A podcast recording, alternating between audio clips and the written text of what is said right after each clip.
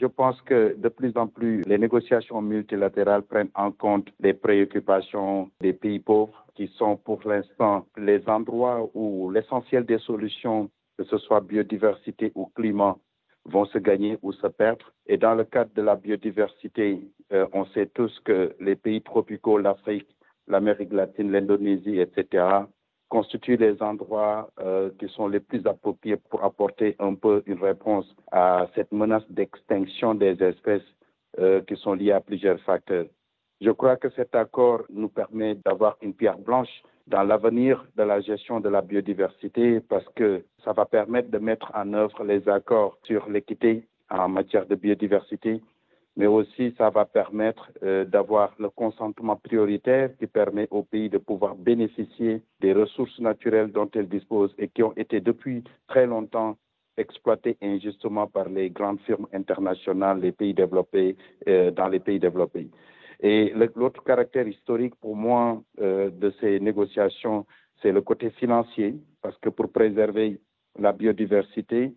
il va falloir accepter de mettre sur la table de l'argent. Évidemment, on n'est pas au même niveau euh, que l'espoir qui a été porté par ces négociations, mais ce qui a été proposé permet de pouvoir structurer des programmes majeurs de gestion de la biodiversité et surtout des programmes qui vont aller à l'endroit des peuples autochtones. Je veux rappeler ici que ces peuples autochtones euh, gèrent euh, une grande, dans une très large mesure euh, la biodiversité dont la planète a besoin pour pouvoir répondre à ces grands défis environnementaux.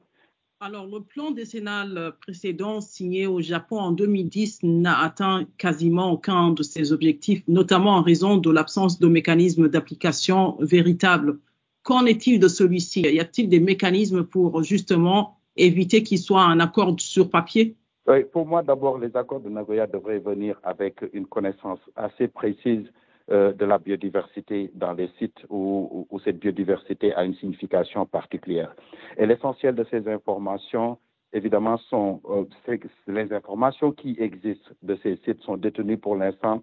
euh, au niveau des pays qui ne sont pas les pays qui abritent cette biodiversité. Donc, il y a un premier niveau d'équilibre qu'il faut qu'il faudrait revisiter.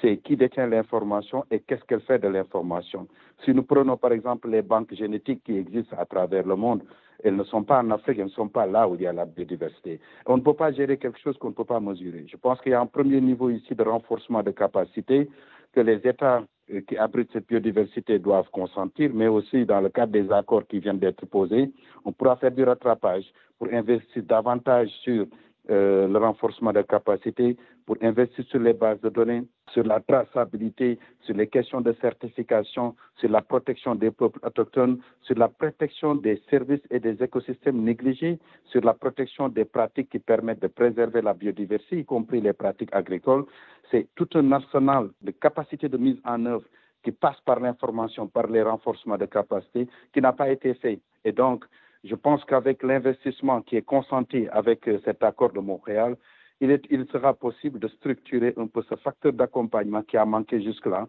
et qui n'a pas permis aux pays euh, qui abritent la biodiversité de pouvoir mettre en œuvre le plan d'action.